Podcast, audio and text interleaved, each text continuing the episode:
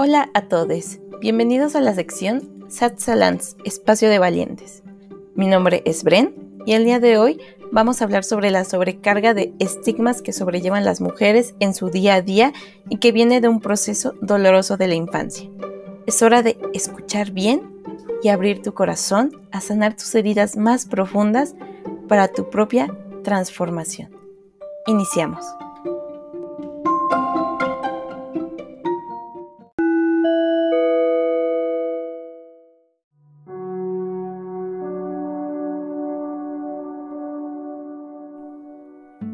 Desde pequeñas o pequeños se nos inculca mucho el que debemos de cumplir un cierto rol dentro de la familia, la escuela y con la sociedad. Esto ha sido desde hace muchísimo tiempo, a tal grado que ya se volvió prácticamente una costumbre que muchos lograron aceptar con regocijo, pero quienes opinábamos diferente éramos señalados y callados de forma ruda y rotunda. La diversidad en géneros, físicos, conocimientos, religiones, creencias, opiniones, vestimentas, habilidades y demás era muy pero muy mal visto. Apenas hoy, en la actualidad, logramos poder pasar algunas barreras que representaron el obstáculo para el verdadero cambio. Apenas comenzamos a ver la luz al final del túnel. Cuando nuestros amigos, familia o incluso nuestra pareja nos empiezan a observar y se dan cuenta que somos diferentes o bien comenzamos a pensar y actuar diferente, inmediatamente se arma un escándalo. Simplemente pensemos cuando éramos niñas y niños y teníamos curiosidades como ¿por qué solo puedo vestir de colores claros si soy niña y por qué tengo que vestir colores oscuros si soy niño? O ¿por qué yo debo de hacer ciertas labores domésticas porque solo soy la mujer y por qué mi hermano no? Si él también vive aquí en la casa, ¿no? o por qué tengo que hacer las cosas de una determinada manera solo porque soy hombre. Entre muchas otras cuestiones. Se nos aniquila nuestra curiosidad desde la infancia para poder ajustar nuestras mentes a que piensen de una determinada manera. Desde entonces, desde pequeños, comenzamos a cargar mucho peso en forma de prejuicios, de falta de autoestima, carencia de autenticidad, de amor propio, de seguridad. Los estigmas sociales carcomen nuestra alma y devoran nuestra personalidad. Como mujeres, siempre estamos en constante observación y evaluación, llegando a ser frustrante cualquier tipo de error que pueda significar el despojo de la propia identidad.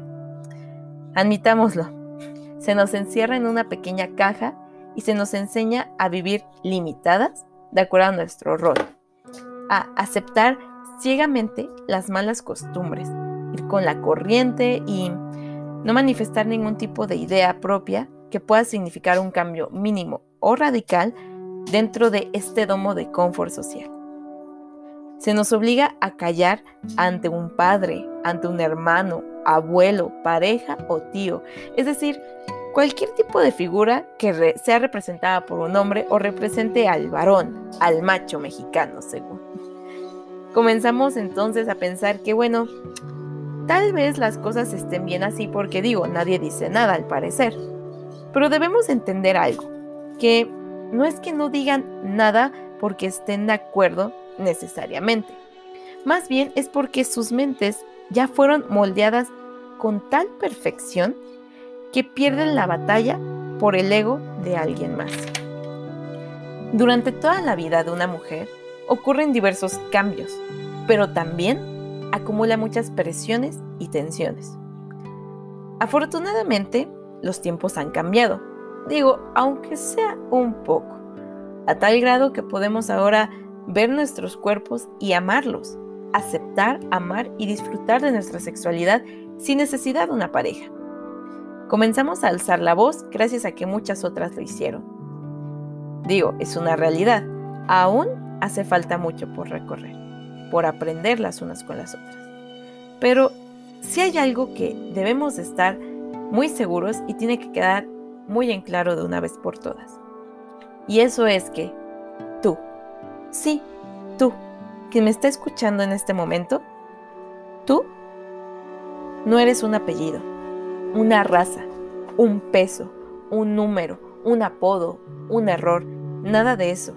Eres simplemente perfección divina.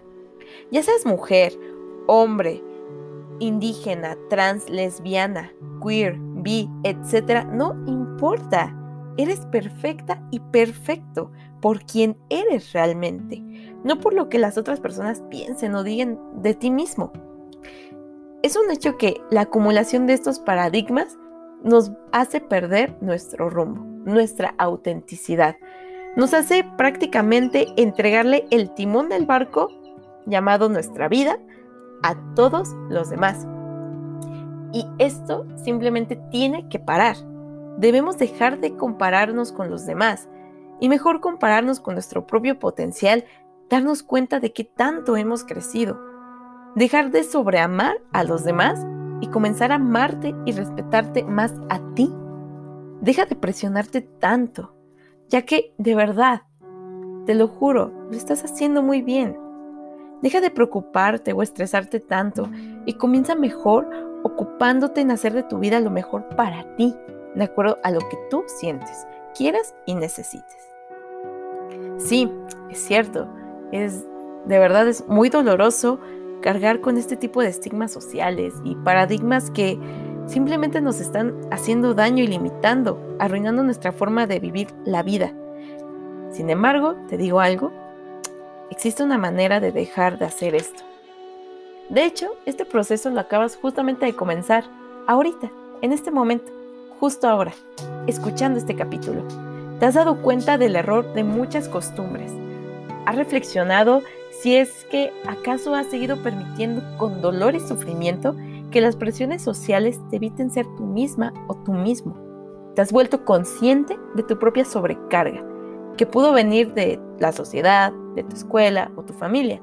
Pero lo más importante es hablar de ello y deshacernos de todo eso que simplemente nos está limitando. Ya es tiempo de un cambio. Comenzará cuando decidas ver, reconocer y aprovechar el potencial que hay en ti.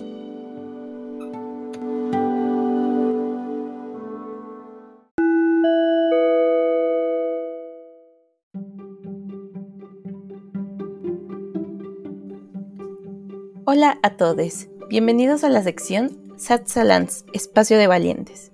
Mi nombre es Bren y el día de hoy vamos a hablar sobre la sobrecarga de estigmas que sobrellevan las mujeres en su día a día y que viene de un proceso doloroso de la infancia.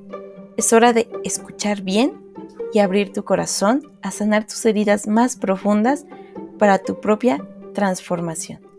Iniciamos.